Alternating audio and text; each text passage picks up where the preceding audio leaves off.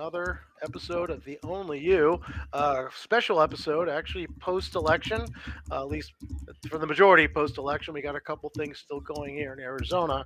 And why, for us, this show is uh, particularly of interest is that the huge change in what was expected, which was a huge red wave uh, with some candidates that people would call extreme, Kari Lake, um, and some other people, uh, and it actually didn't turn out that way. Instead, we have almost a full sweep of Democratic wins. Doctor, what happened? well, you know, I, I'm not a political pundit and I'm not a political expert. Uh, I'm just one other citizen that goes and votes privately and, and, and tries to put his five cents worth of support, you know, but I do have to say, though, that the last, gosh, six years have been traumatic in more than one way, okay, in terms of political wins. And, and the way I measure it myself is how are my patients doing?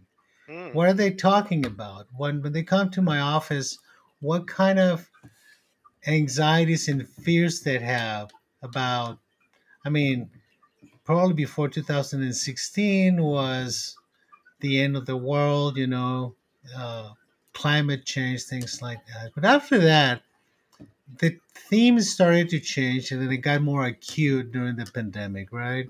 Which, by the way, we're not out of the pandemic yet, but we seem to have settled into our new normal. But people have either intense fear reactions or intense anger reactions. Right? Is that because of the perceived existential threat with uh, some of these items, or is it simply just frustration from a political, social standpoint?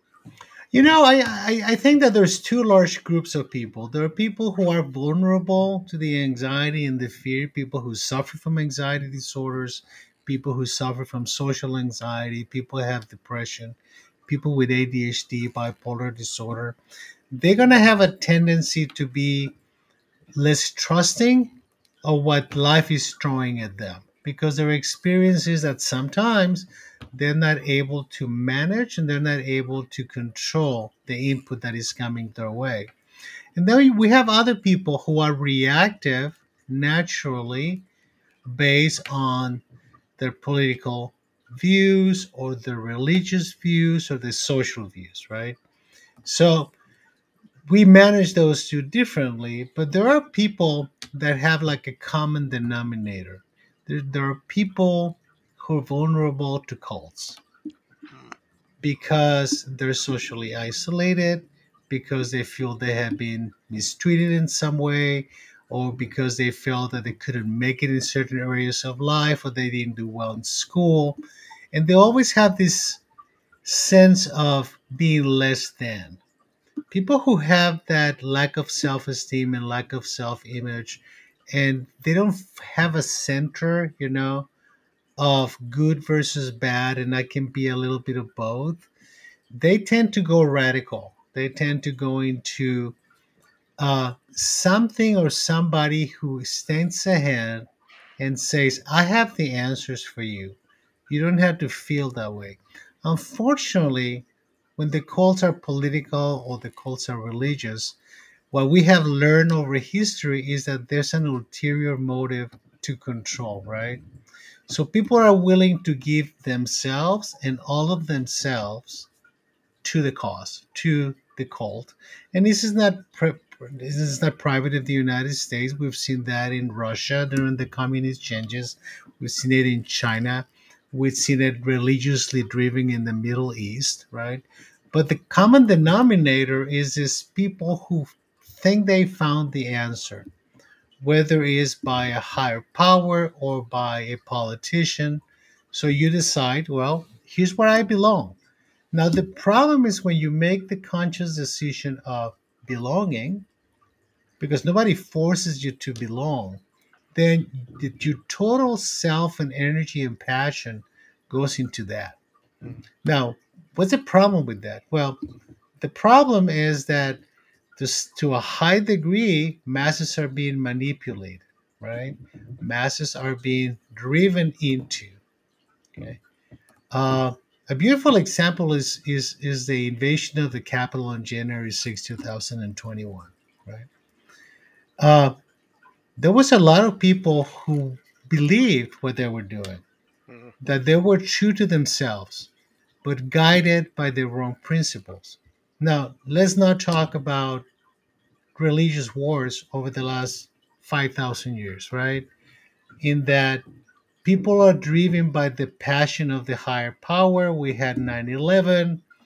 So the consequences of cultism are palpable. We can see them, right? They're there.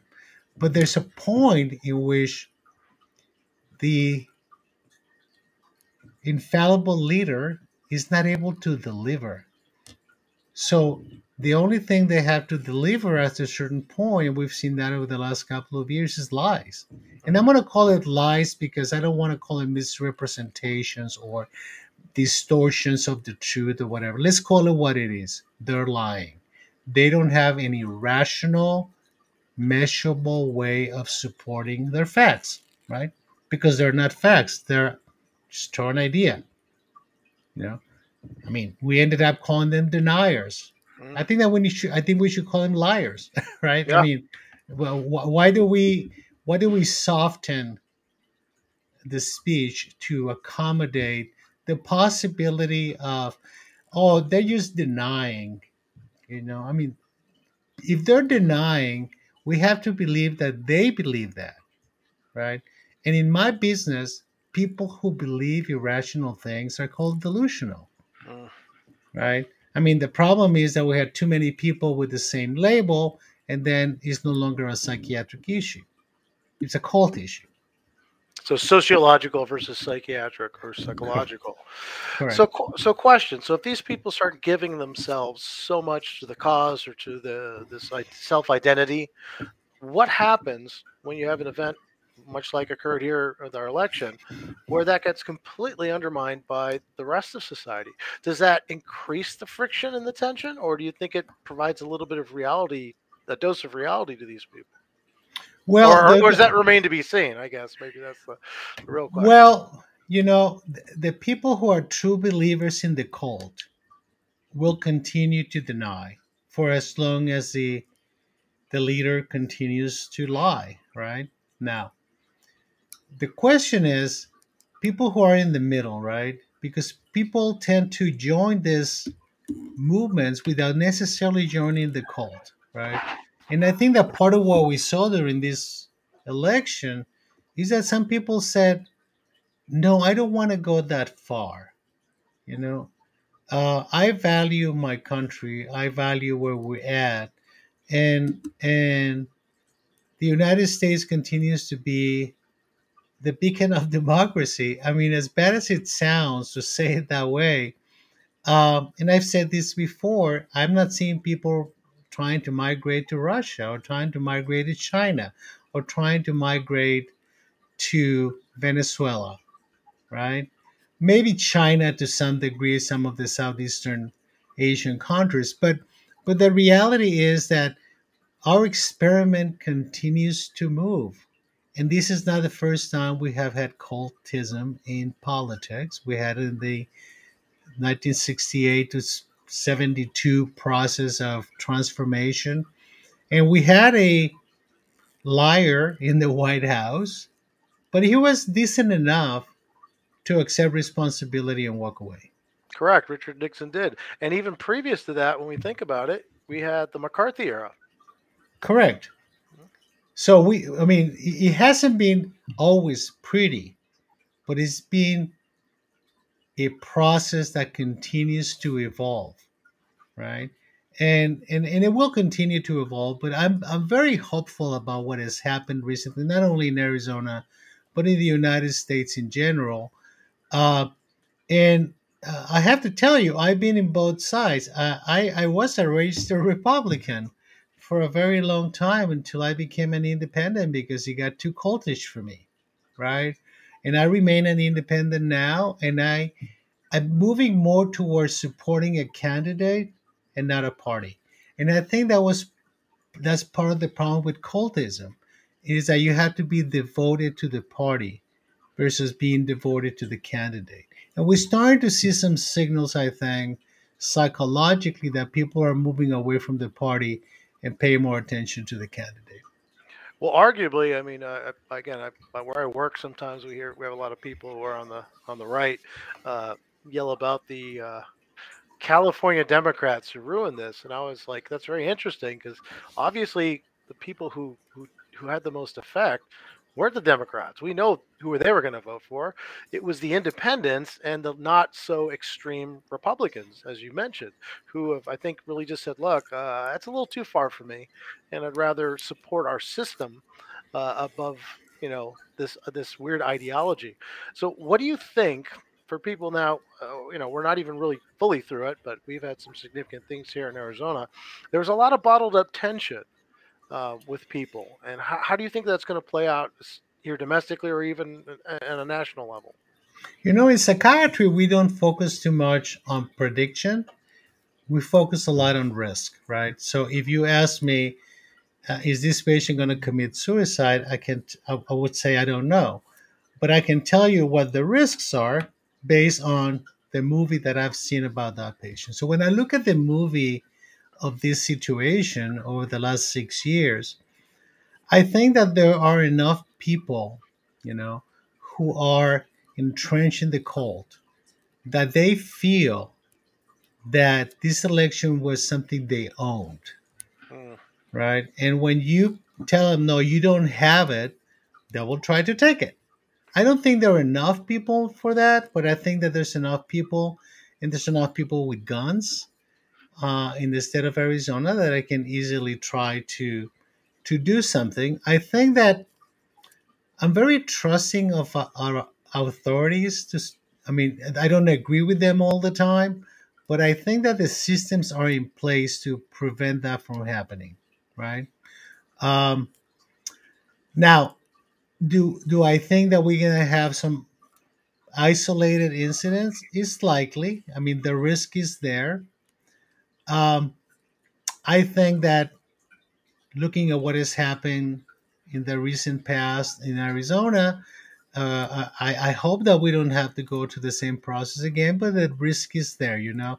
Denial, lies, stolen votes, allegations, and then recounts after recount after recount. However, there are statutory dates in terms of when you have to, you know, put the new people in, in charge and things like that. So, so uh, I think there are going to be a lot of attorneys, uh, and there are going to be a lot of attorneys making a lot of money out of this.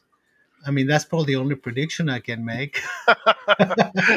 Someone's going to profit for sure. Yeah. So, so, so you mentioned um, uh, the uh, the key issue with any of these more cult uh, groups of any sort um, is that charismatic leader.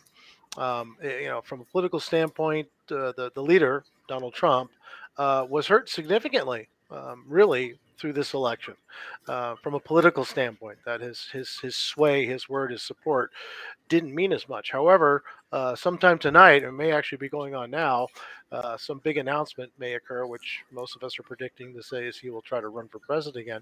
How does that affect the the the, the, the matrix? Because this is the cult leader is not going away easily yeah but but we have seen that movie before right? I mean, and we saw some of that with uh, Kari Lake, you know, uh, uh, bad mouthing um, John McCain uh, and saying, I don't need the McCain Republicans and so on. And probably that's why she lost the election, right? Because uh, this is Arizona and this is McCain state. This is not Lake State.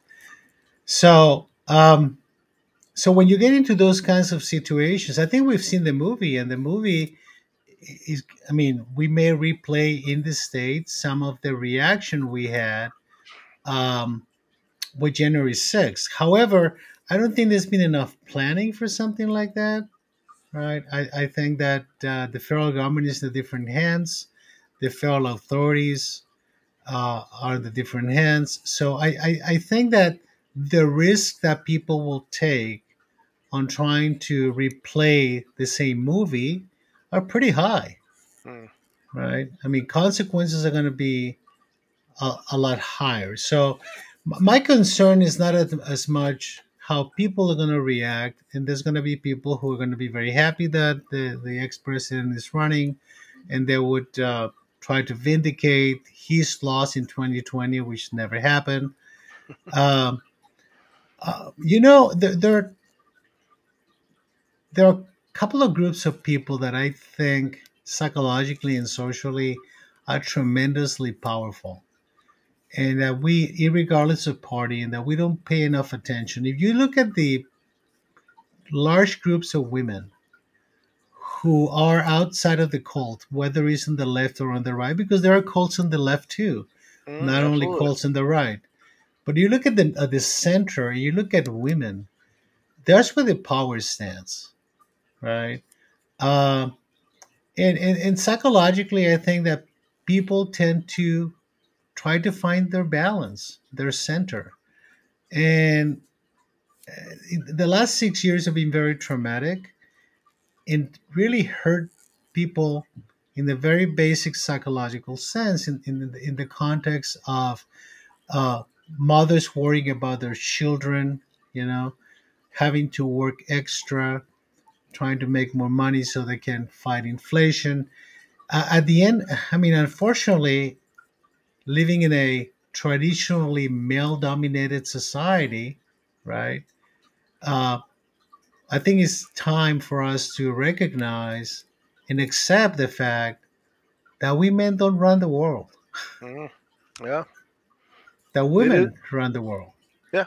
I mean, absolutely. as painful as it sounds and as damaging it is to our ego and our narcissism and our sense of power and control, um, there's a center in our universe, whether you have a family or not, and is the women in our lives. Mm, absolutely, you know it's it's the the Israelis back in the day did try women in combat roles because everyone says you know women can't do that, and they found that the women were very effective as combat soldiers. The problem was men would do things to save them they didn't interact well. So if I'm, you know, on your squad and I'm wounded and I'm your friend, you'll leave me because you know I can maybe handle myself or I'm you know I, I volunteered for the job. But when it was a woman, they would do significant sacrifices in order to save her, including destroying the mission. So I, I would agree with you that I think we forget that it's it's really more female centric or mom centric, whatever you want to call it, our society than we want to uh, admit. And the power of the female vote is big. Power of the youth vote is is growing as well. Um, a question though about since the holidays are coming up, and I'm sure we'll do some shows about that stress. Uh, but I, I, was meeting with a, a, kid yesterday who I hadn't seen for a long time. And the last time I had lunch with him was actually 8,000 miles away in another country.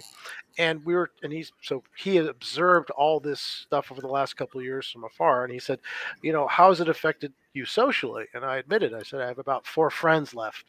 Um, and he said, I, I, it seemed to him that the, this Trump era, or the MAGA era, whatever you want to call it, allowed people to feel that it was okay for them to say whatever they said, whatever they felt, no matter what, no matter how it hurt people. We, we took the, the, the brakes off of how we discussed things, and there was a lot of disrespect. Uh, and he says, even you know, COVID, when people were there's an existential threat, we're like, well, I'm going to say what's on my mind because I may be dead tomorrow. Uh, or, or, as he put it, things that are said that cannot be taken back and it's really isolated some people. How do you how do you think that's going to play out uh, on the familial level uh, now that we're having these uh, holidays coming up? I, I, you know, I have to use analogies related to what I do, and I have to say that we're in an era of overdosing on political content, in part because um, the information moves very quickly, right?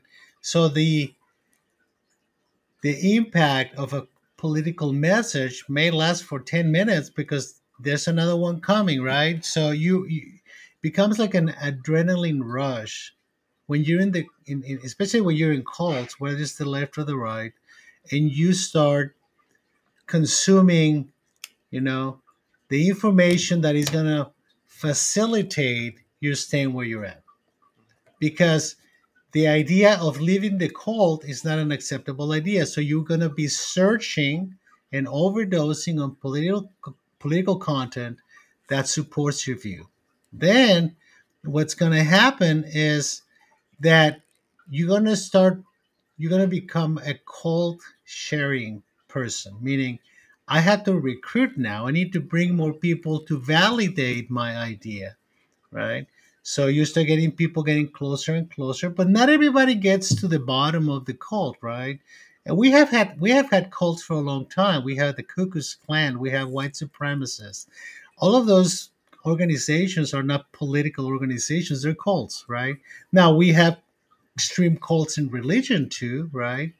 Uh, which is, it really boggles my mind how the christian right compromised with trump because Oh they God, i mean i mean that's a, one of the most immoral persons in the history of the united states Mhm. and they bought into that but that's that's besides the point uh, and, and, and, and that's where you see that sometimes cults are willing to sacrifice their values and principles for a small gain, right? And we've seen that a lot. And I think that we have to recognize that part of the political content that wasn't taken into account was abortion, right? Yeah.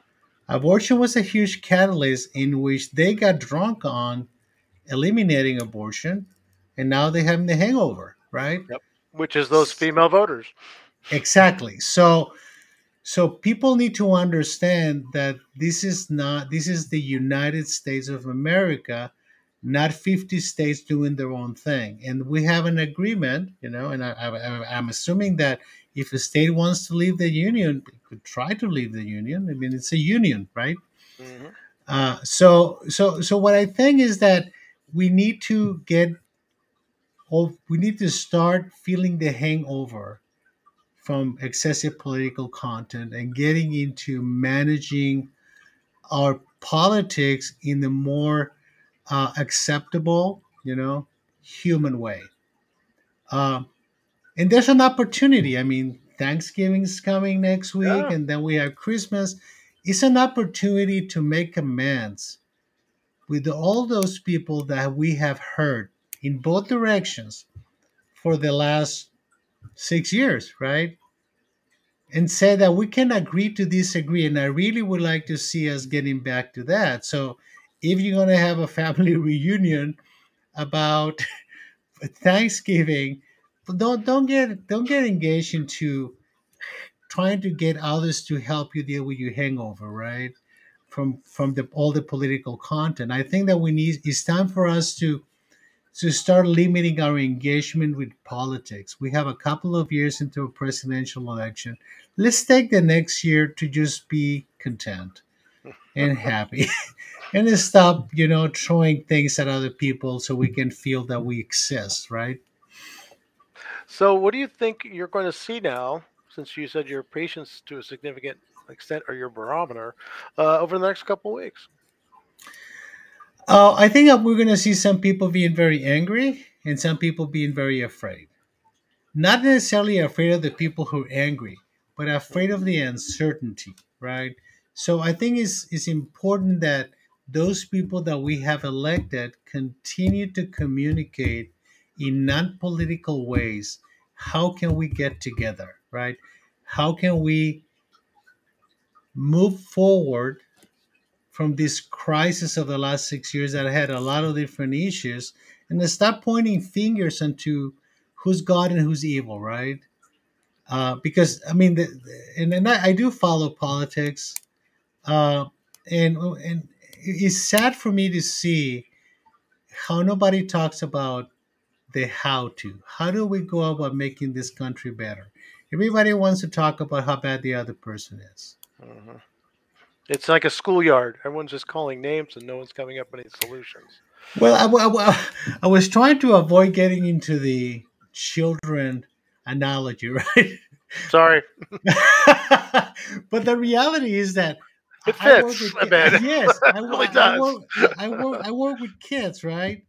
And kids don't like to be told that they're throwing a tantrum. I mean, this morning I told a couple of kids, you know, you know, stop. I mean, I'm not gonna, I don't, I'm not gonna have a real adult conversation with you until you stop behaving like a three-year-old. And of course, they threw a tantrum after that, right? So supports my point. So, so what happens is that when you try to engage with people that are too far low on the emotional maturity level right? And they feel very threatened by new ideas, and you're trying to engage them. The initial reaction is one of aggression and trying to push you away because you're a threat, right? Mm-hmm. That's where it gets dangerous when people are very irrational and have guns because the ultimate way to get rid of you is to kill you, right? So they shoot you so you don't talk anymore. So it's very important that we recognize that it's not our job to change other people's minds. If you want to believe the MAGA stuff, I'm fine with that, right? But it is important that you understand that there are going to be people who think differently than you. So we need to get back to values. We need to get back to the idea that we have to respect each other. We have to respect each other's ideas and opinions. We don't have to agree with each other. Okay. And I don't remember who said this, but somebody said that I may not agree with you, but I will give my life to protect your right to say it, right? Mm-hmm. That is true. But but what I hear what I've heard in the last six years is that you don't have to write you don't have the right to talk if you don't believe what I believe. Mm-hmm. And that that really needs to stop. Well, it seems like we're having a like you mentioned an opportunity here in the next couple weeks, really, starting with Thanksgiving and moving on to the holiday season to take those steps forward. So, if someone that I don't know has to be at an event this weekend where I'll probably my be the only person on my side of the fence. How do you how do you how do you uh, propose they interact with the people that are going to be very are very angry about the outcome?